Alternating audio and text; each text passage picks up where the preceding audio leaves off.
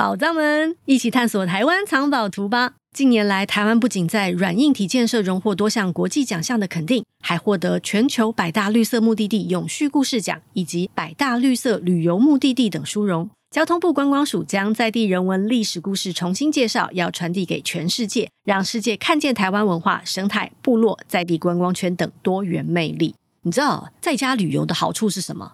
不用急。你出国呢，你会有一种啊，好不容易来这么一趟了，我是不是一天要吃午餐呐、啊？然后呢，要把那个时间 squeeze 到，觉得来这一趟要很值得啊。可是在家旅游有个好处是什么呢？反正因为近，所以呢，我可以从容一点，悠游一点。像我在台湾旅行的时候呢，我就会多留一点自由时间。举个例子来说，有一次呢，我去东部旅行的时候，然后我跟我们家那位呢就觉得说，哎，听说台湾东部呢有所谓的烟楼的历史，然后有一些台湾的老烟楼，其实呢都还把这些古迹保存得很好，还有人在照顾。于是呢，我们就找了两三家，想说呢，我们沿路从东部开回台北的时候，可以一家一家去拜访。但也因为呢，我们留了很多时间弹性，以至于本来可以走马看花的，比方说你就是拍张照啊，上传打卡也就算了。我们有些烟楼，我们真的好好的就在那里待了一个小时，不只是拍照打卡，还跟照顾那个烟楼的老先生啊、老太太啊好好聊天，听听他们家的故事，听听这个烟楼的历史。我觉得这就是在家旅游最好玩的地方。追踪交通部观光署的 FBIG Line，让我们一同用心在地，荣耀台湾，一起青山青水清环岛。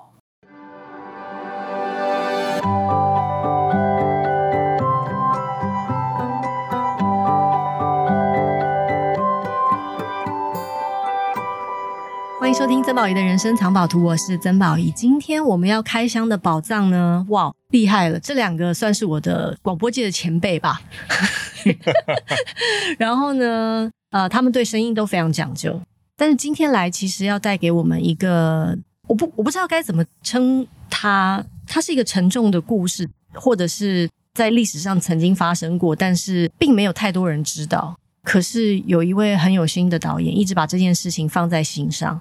他本来希望这部戏会是他生命当中的第一部作品，因为那是一部他觉得他如果没有说出口，仿佛他的人生就有未竟之事的一个作品。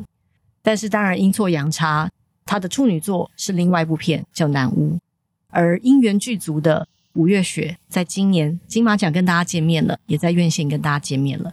今天呢，我要访问到的呢是导演张吉安先生，你好，曾姐姐你好。好、哦，这这受不了他，他没有叫我曾姐姐，我真的很想揍他。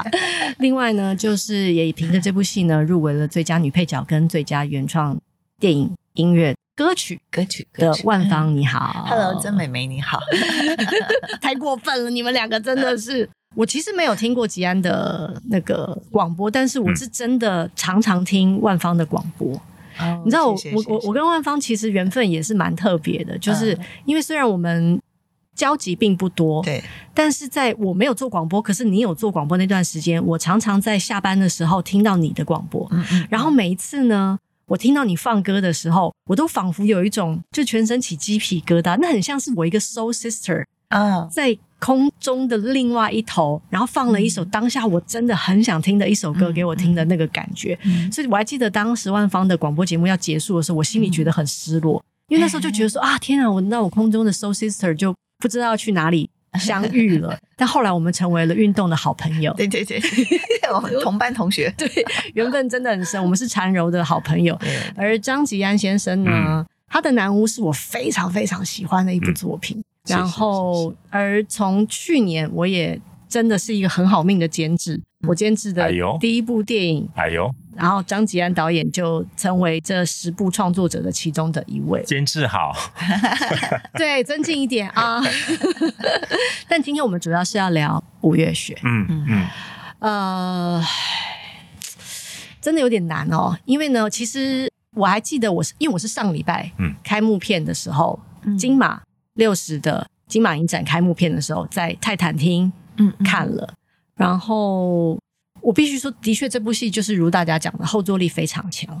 它不是一部很好聊的戏，嗯，可是它必须要聊，嗯，因为我觉得导演之所以要拍这部戏，就是希望大家，我们就来聊吧，嗯嗯，嗯。我们就来聊一一件真的曾经在这个地球上发生过的事情，嗯嗯、其实很多人努力想要遗忘它，嗯、但是有些人想被看见，嗯、有些声音想要被聆听，所以我们先从五一三嗯开始讲好了。这个导演，好，大家好，嗯、我是张吉安。哦，声音好，好有磁性哦。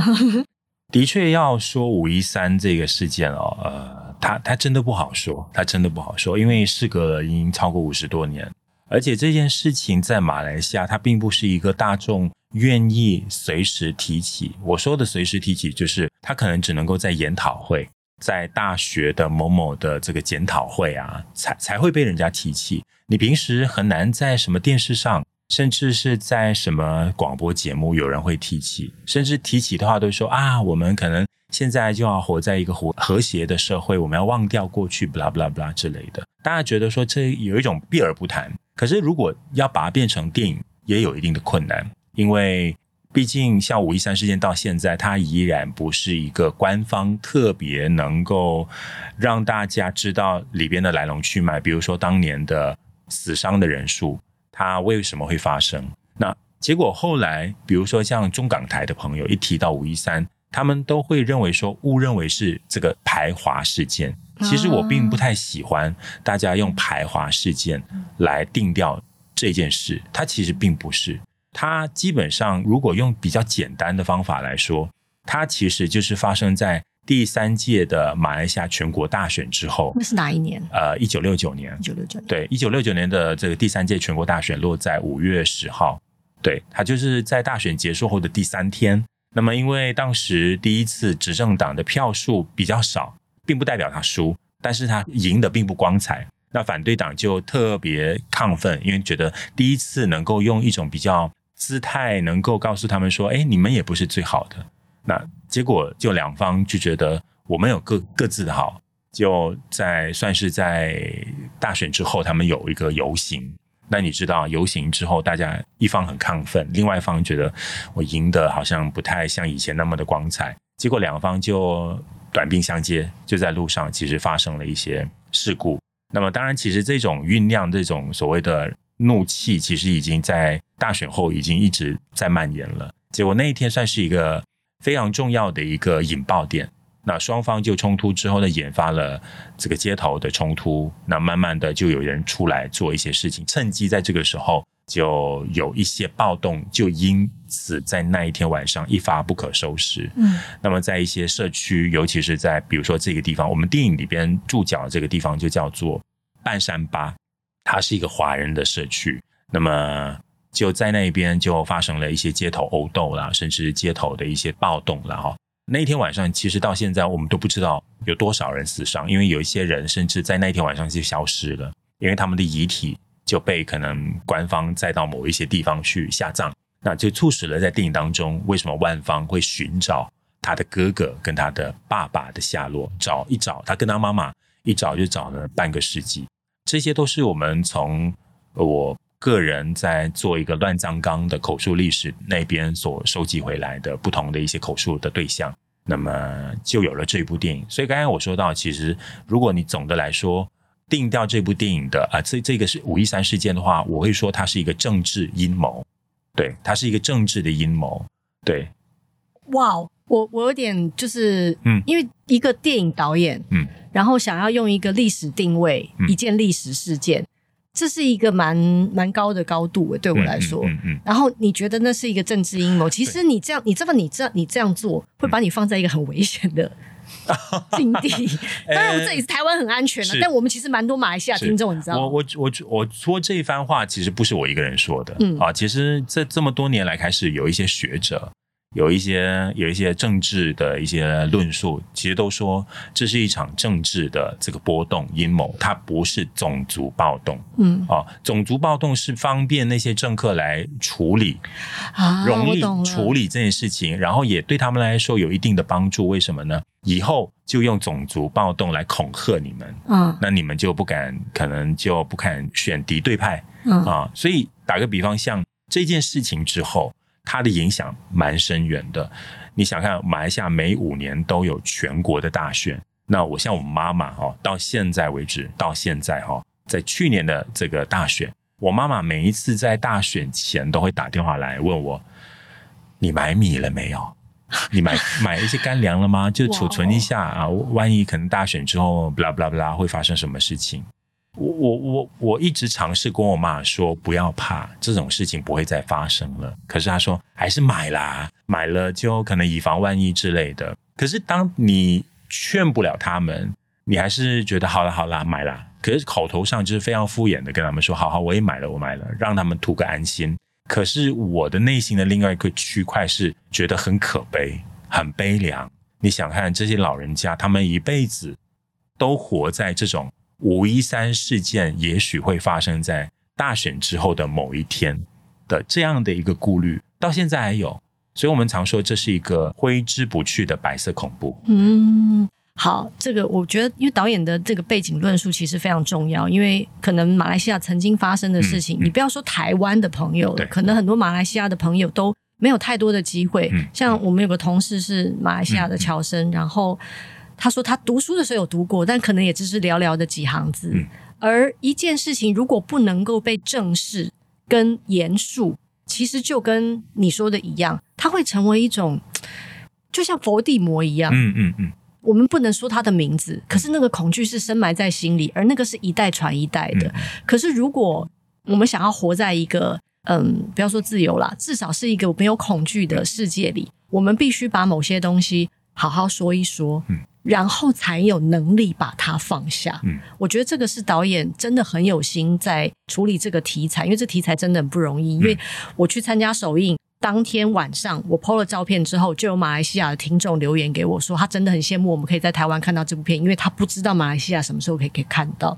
然后我就觉得说，哇，二十一世纪二零二三年的现在。其实我们还在面对，我们曾经都面对过同样的事情，嗯、而万方的加入啊，其实就正正彰显了，其实这个题材真的很不容易处理，因为导演在导演啊，在金马的那个开幕片首映啊，才张开口说第一句话就哭了，然后就知道这件事情真的很不容易。哦、我必须要通过你的这个节目跟大家说声非常抱歉，不用抱歉，真的，我我觉得那一天不应该这么样，但是我。我我那天真的没办法，我觉得我我我觉得好荣幸，因为觉得这样的一部我我自己想拍的一部，想送给自己马来西亚的一封情书，可是却要通过呃到台湾来，然后念给大家听，然后要远方的情人听到我我对他的爱，那有什么关系？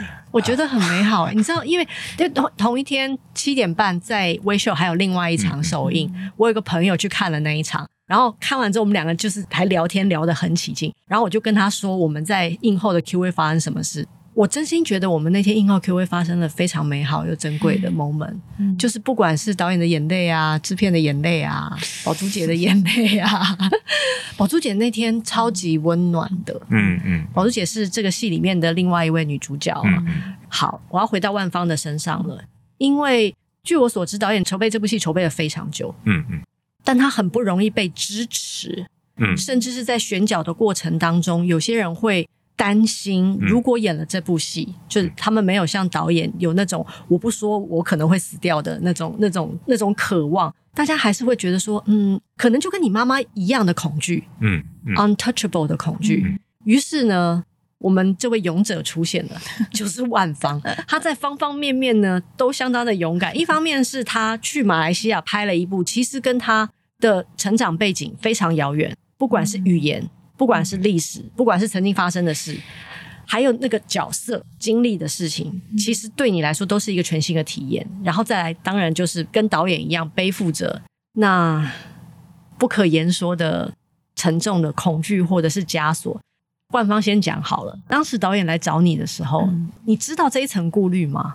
没有，你完全不知道，他都没跟你讲，也没有马来西亚朋友警告你说：“ 哎、欸，万芳有点危险哦，张吉安 untouchable。”没有，真的没有，哦、对，真的没有，没有，没有想到这些。那这故事吸引你的部分是？嗯，其实我觉得这个故事最吸引我的，真的就是阿英这个角色。嗯，呃，你说他其实，在跟我是非常遥远的嘛，其实他跟我非常非常的靠近。就是我觉得阿英这个角色在全世界各个地方，我。我都觉得她是一个非常非常熟悉的声音，在纽约，在在在阿根廷，在香港，在台湾，在各个城市，我其实都会看到这样子的一个女性的声音。这些女性啊，其实是就是受困于传统的思维，而且她的出身是完全不被期待的。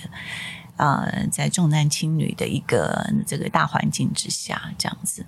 那关于一九六九年的那个年代所发生的事情，其实我们回过头去看整个世界，一九六九年其实都不是那么，不见得许多的地方都是平静的，尤其面对啊、嗯、种族也好，这个性别也好，这肤色的状态，或者是很多地域性的状态，其实都有很多很多的事件发生。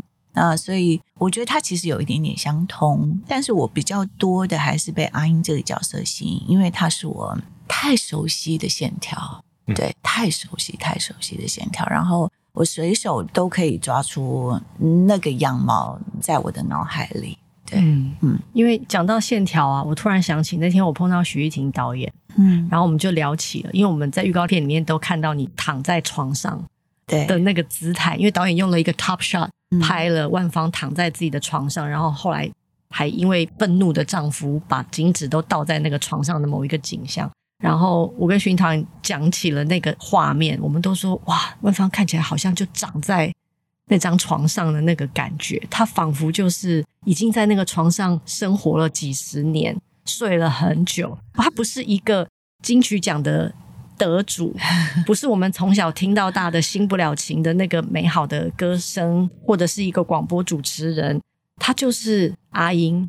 嗯，如你所说，那更不要说，其实我觉得万芳 真的很不好意思，因为我们这一集要播出的时候，嗯、其实金马奖已经揭晓了。嗯嗯，然后所以我们会有一点时差。嗯，对。那我在看完电影的时候啊，我完全明白为什么评审会让你入围。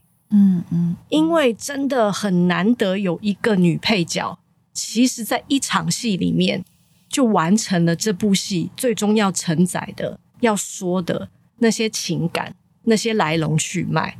而让我最惊讶的是，你做到了，就是很呃，又是一镜到底。嗯嗯，最后那个镜头是一镜到底。你知道我我我在看的时候，可能因为我我还是有做幕后工作人员的心情哦，我那个心啊都已经到了喉喉咙了。就是我就是有一种，等一下，这里面可千万别出什么事啊！因为那个一镜到底实在太不容易。嗯嗯、我不知道导演当时在 monitor 在看的时候是什么心情，可是我们都很清楚知道那个 moment 要来了。在你还没有哭之前，在宝珠姐转头看你、嗯、要跟你说话，嗯、你们静默的某一个 moment，我很清楚的知道，我坐在泰坦厅，问、嗯、这个 moment 要来了，然后后面就是非常流畅的。一句话也没说，但所有的事情都说的的那场戏，嗯，而我觉得，你通常这种事情只会发生在主角身上，嗯，但是虽然呃导演也非常 tricky，帮你报了女配角，虽然我觉得你应该报双女主角，我我待会要解释，好好，但是我觉得那场戏很强大，嗯嗯，嗯。而且是女性的强大，包括你跟宝珠姐在那里完成了这样的一件事，好，导演你可以解释了。我我解释一下啊，其实我们报的是女主，嗯，后来就是我觉得，呃，会变成女配，我觉得相信有一定特定的一个非常美好的一种安排。其实后来有蛮多人说问哦，哎，那时候看到新闻发布的时候，万芳不是女主吗？突然间变女配，我说也 OK 啊，没问题啊。其实这部戏里边每一个人都可以是主，每个人都是可以配。我觉得最后可能这部戏大家觉得它的主就是五一三事件，嗯，所有人就依附在这个事件，每个人都是生活里边的配角，嗯，对，我我觉得你看像万芳。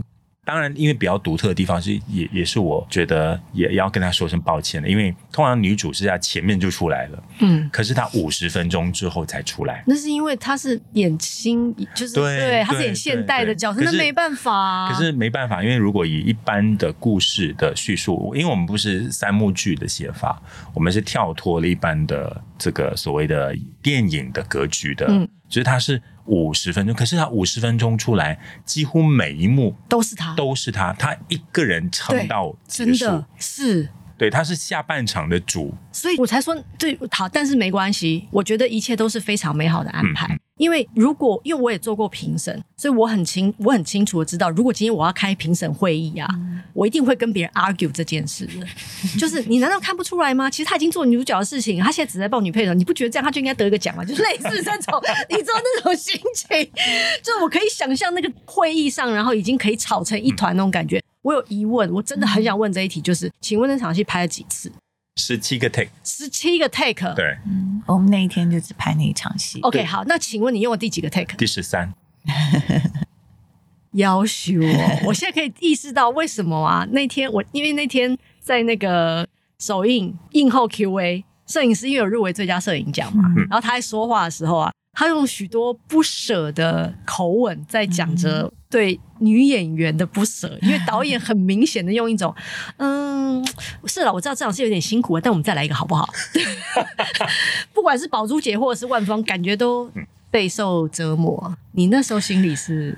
我们我们有沟通过，Okay. 我们有沟通过，因为有一些戏的确，你第一个 take 到第十个 take 还是很 fresh 的，嗯嗯，但是因为他们是经历了一整天，嗯，戏当中，因为我们整部电影就讲一天，没错，就是一九六九年的五一三，二零一八的五一三，嗯，那像万芳，他是从早上。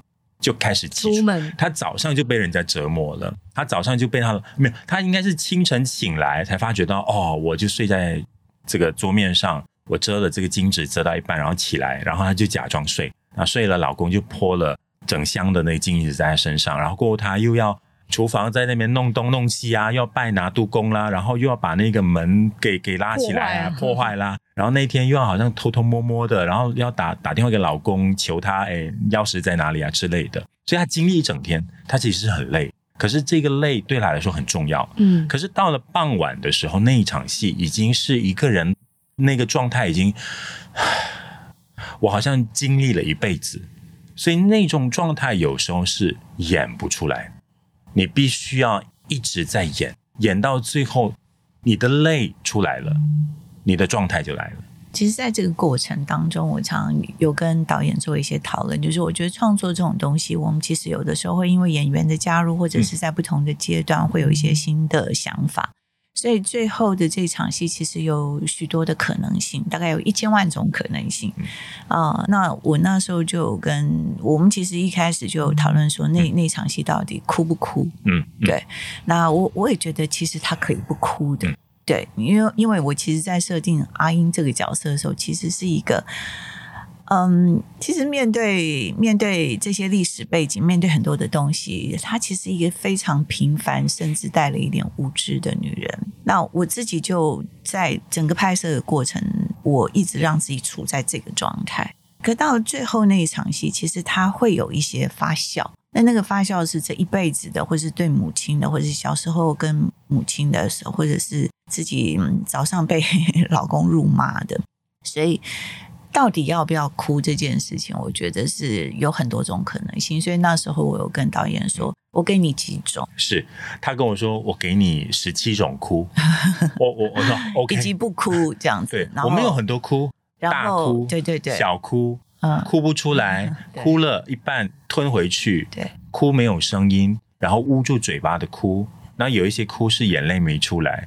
我我我看到那十三十七个，我讲，我就一个一个挑，觉得。我们剪接师就每一个放放了，给我看一遍，然后放就嗯，感觉不对，又再放另外一个，又再看，就最后选了第十三个。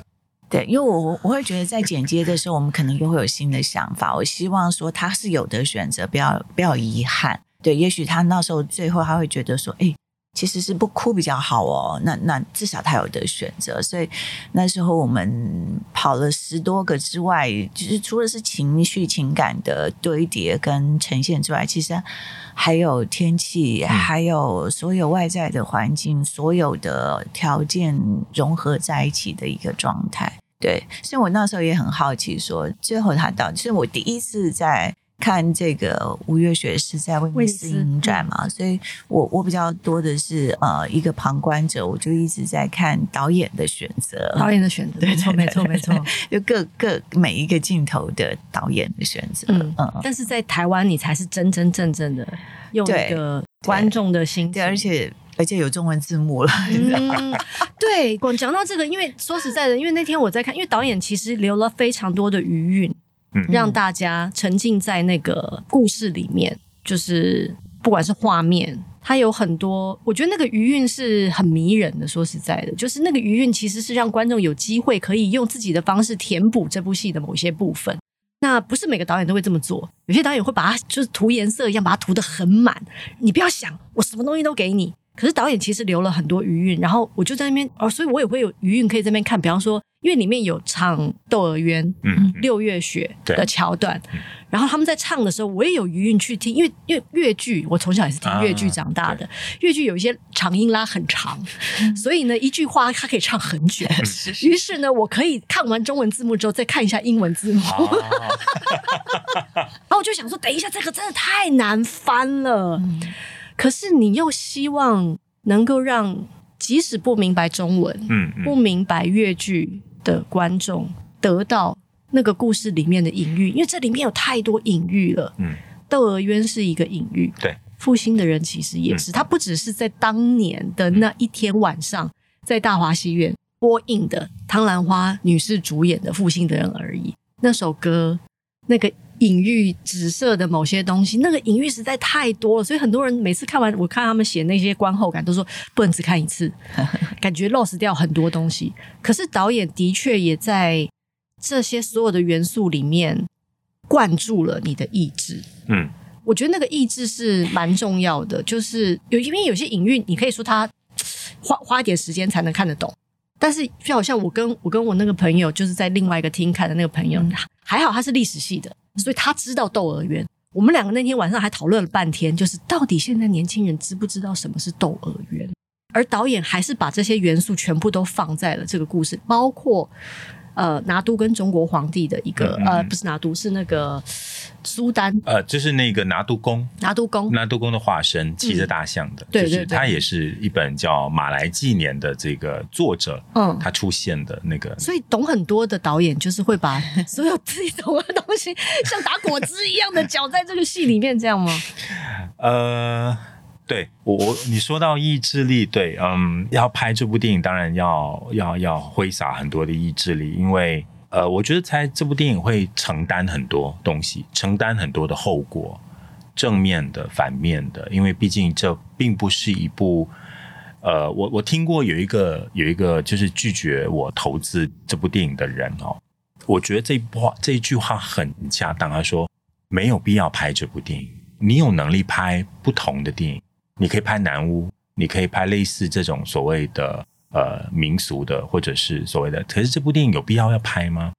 拍了票房会好吗？在马来西亚可能会上映吗？没人知道。可是我为什么要拍？总觉得我这个时候不拍的话，可能我就会错失很多。对于我自己在成长里边，对这一个事件本身有很多的疑惑，有很多的无奈，有很多现在没有了，以前有很多的愤怒。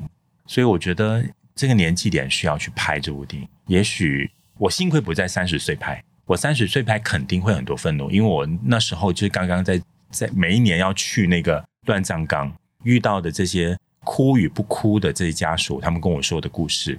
你想干我我自己也承载了这么多人的故事在身上，只有我知道，因为我不能够在广播说。对，你知道广播员哦，他知道很多事情却不能够说出口的那种痛苦，我已经隐藏了十二年了，哎，那种苦你懂吗？我知道这么多，我为什么不可以说呢？而且我是在国家电台，我一说全国都知道，对啊，所以我当时其其实有很多很痛恨自己，觉得我是一个很失败的广播人。我做一个广播人，就是广而告之，能够把这国家隐藏很多不不该说的事情，我说了有什么大不了？就可能没要这工作而已啊，后来就隐藏了这么多年，所以必须说那天金马六十那一场眼泪是十多年我说不出来，我我终于觉得啊，一个泰坦厅这么大的荧幕终于说出来了。嗯、对我我相信大家应该明白，你你当过广播人，所有人广播人就是很爱，觉得我应该要把全世界最真相的一面。告诉大家，对，我觉得那不只是一个广播人了，因为张吉安导演其实做了很多填调，很多口述历史，嗯、那个那个可能那那个，我觉得那骨子里其实要有一点使命感，因为他可能不是最、嗯、最容易赚钱的，或者是不是最容易被看见的？它不是这个世界最渴望听到的某种声音。嗯、其实我们都知道这个世界用什么方法可以让最多人看见。嗯，但是我们心里面就是会有一个一个声音告诉我们说：“等一下，可是我更想做另外一件。”嗯，即使他吃力不讨好。嗯，但是如果我不做那一件，我不知道我还有什么事情更值得我去做的那种感觉。而刚你刚刚说完之后，我突然可以意识到为什么万芳那场戏要演十七次了，因为他在填调里面就是有这么多人，嗯嗯，每一个人都用自己的方式消化了悲伤。然后虽然你是阿英，你只是其中的一个，但是其实你承载的就是这所有人，会用眼泪的，不用眼泪的，有声音的，没声音的，嗯，大声的，小声的，哭一半，告诉自己不能再哭了，我要停下来的。其实你帮每一个人都用自己的方式，在那个地方演了一次，嗯、他们会有的反应。我的妈呀！我觉得你你那时候应该有种鸡同的感觉吧？其实我第一次哭的时候，是因为呃，我我跟蔡宝珠是坐在那个呃，那是真的目的，对不对？真的，我我完全不是我们搭出来的，出来的，就我们就是坐在那个乱葬岗的那个。你知道他坐的位置很重要，为什么？因为所有的遗体就葬在他们坐的下边。对，请问你就堆叠在那边。请问你爸爸当天有在现场吗？没有，没有。因为张启安的爸爸是很有名的，嗯，处理事情的人。有啊，那时候我又跟他说，我我体质有点敏感，我好像不太适合。在想说，你放心，我爸爸已经处理好了。对对对对对，他来台湾拍戏的时候，爸爸也有帮我们处理一下。好，所以你被导演安排在一个能量点上，我们说他是能量点好了，可能大家比较不被不会那么恐惧。其实我去的时候，我感觉到是非常温柔的，就是整个能量场是非常温。温柔的，然后呃，最后那就是那一场戏，我我说我第一次哭，其实是嗯，蔡宝珠她第一次碰我的时候啊，要死了，我的妈呀，救命啊！因为呃，前面他就是有几个 take，他不见得碰我这样子，后来但是其中有一次他他碰了我一下之后，哇，我那个从很深的里面的那个很复杂的感受跑出来了，然后眼眶就是一路湿，就是。我不知道原来我我可以这样被温柔的对待，对，就是很多的女人哦，从出生就已经被注入一个你不值得，你是不被期待，你不被祝福的一个能量，所以那个感觉就是我不值得被被好好的对待。然后呃，发生这些事情，其实阿英还那么小，她其实对所谓的吴一三啦，父亲的离开啊。其实我觉得那么小的生命没有那么多的感受，其实，但他最大的感受来自哪里？妈妈。可是这四十九年，就是我们从一九六九年直接就跳到二零一八年，这四十九年是没有演出来的。那这个中间到底发生了什么事情？我觉得这是我自己在做角色功课的时候去去去感受的这个部分。然后最后又嫁了一个这样子的老公，其实从小也被欺负。对，从小在学校里头也是被欺负的一个女孩子，一路其实真的在台湾有太多太多这样的女性，我真的随便讲，我都可以跟你讲哪一个人她也是这样这样子，所以我我就很心疼。但是在那个当下，当蔡宝珠轻轻碰触我，在在仿佛在安慰我我的时候，我说：“哇，我我真的是，我真的是，其实是。”那一场戏演完了之后，我回头去看，我才我才更觉得说，哇，我我是阿英哎，我才发现我是阿英，因为因为我从来就是我就是阿英的感受，我我不是万方去感受阿英，我就是阿英，就是我我可以这样子被摸吗？我可以这样子被对待吗？我早上还被被我的老公，老公羞辱，对，羞辱到不行，那个难听到不行的话，然后我是这样子，所以其实。我进入阿英的角色真的比较多，是从一个女性，然后一个心理的状状态，她的成长的过程，她跟她跟母亲的关系的改变，她被父亲的无视无视于存在的那个那个，就是整个成长背景，其实是你知道阿英啊，不只是导演去采集了十多组受难者的家属，其实更多是全世界。在角落的女性，所以这个是我当时在看剧本的时候非常吸引我，而且我觉得我非常熟悉的一个，就像我刚刚讲的一个身影。所以我记得当时导演第一次我们在约见面的时候，我不知道为什么，当他在跟我讲这个故事，在讲阿英的时候，我整个人就进入那个状态。后来他他真的很会说故事。后来他们跟我说，他们坐在对面看着我，就觉得我就是阿英了。不，他真的很会说故事。因为那个，我记得我们我们在台北，我们拍我们我们自己那部短片《Tales of Taipei》对的时候，对对对，金马闭幕片 要讲哦，六十周年的。然后呢，他跟我说他正在筹备另外一个故事，然后讲着讲着，其实我也是。马上就哭出来了，就是我自己都觉得很荒谬，因为我正在那边还在定妆，OK，还而且其实是，对对，我记得，对，然后我自己都觉得说，天哪，我这也太容易被这个导演收买了吧？就他有那么厉害啊？他真的很厉害在这件事情上。可是你刚刚说的那一整段话，我觉得那证明了一个演员的强大跟洞悉一个角色的能力。因为老实说，我觉得他的脚本应该没有写这么清楚吧。